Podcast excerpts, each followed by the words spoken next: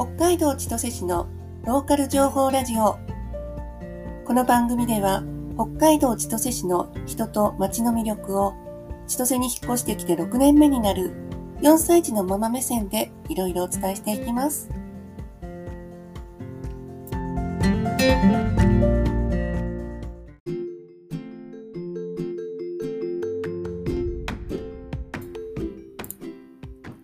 私が出産子育てを通して千歳を好きになっていった話の4回目になります。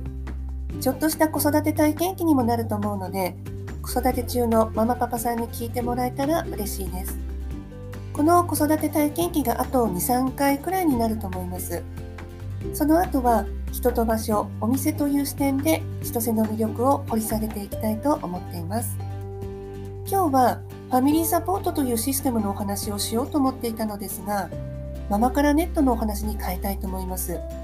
というのも、うん、昨日インスタグラムでママからネットが活動終了するということを知ったからなんです。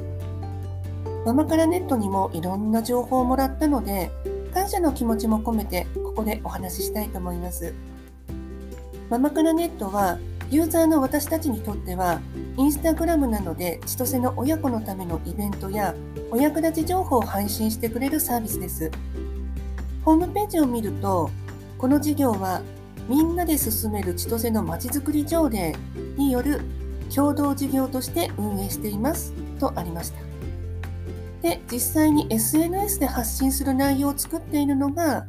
千歳の現役ママさんというところがポイントです。千歳市主催のイベントはもちろん、市内の公園情報とか、外出自粛時に役立つおうち遊びのホームページとか、面白いところでは子供の冬の服装についてブログで記事にしてくれてました。これ私的にはすごくいいなと思った内容で関東や関西その他もですけど雪国以外から転勤で千歳に来た人は困るポイントだと思うんですよね。困るというか千歳に来てから寒さにびっくりとかあるんじゃないかと思うんですよ。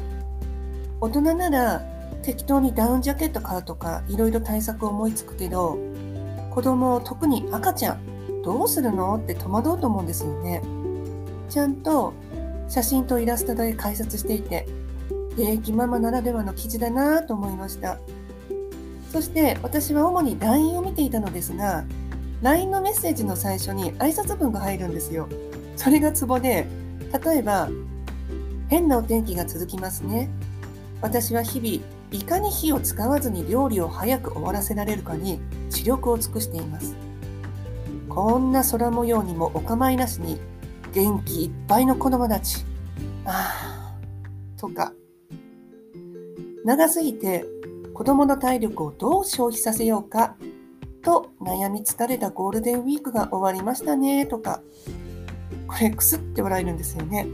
そうそう、同じって感じですね。外宿自粛中はいつにもいつにも増してお役立ち情報を発信してくれたなーって思い出してます。で、このまま、このママからネット知ったきっかけは千歳っ子センターだったんです。子育て支援施設の千歳っ子センター。児童館児童館も併設していて、集いの広場では小学校入学前の親子連れが自由に出入りしておもちゃで遊んだり、ちょっとしたおしゃべりしたり、職員さんに声かけてもらったり、相談したり。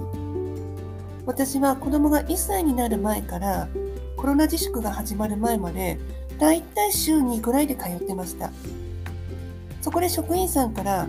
今度ママからネットっていう情報サービス始まるんだけど登録しない？って声かけてもらったんですよね。なので千歳に引っ越してきたママさんはまず千歳っ子センターに行くことをお勧めします。いろんな情報が自然に入ってくるし、職員さんに聞けば解決することも多いので。ママからネットのブログはお役立ち情報いっぱいなので、一度見てみてください。多分、しばらくはそのまま残ると思うんですよね。というか、残してくれると嬉しいです。そして、お礼。ママからネットさん、いろんな情報ありがとうございました。次回は今度こそファミリーサポートという支援制度を利用した時のお話になる予定です。よかったらまた聞きに来てくださいね。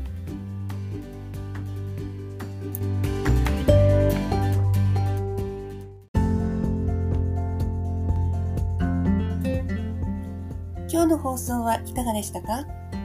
もしよろしければ感想お待ちしています。千歳に引っ越してくる予定の方からの質問、疑問もお気軽にどうぞ。では、お聴きいただきありがとうございました。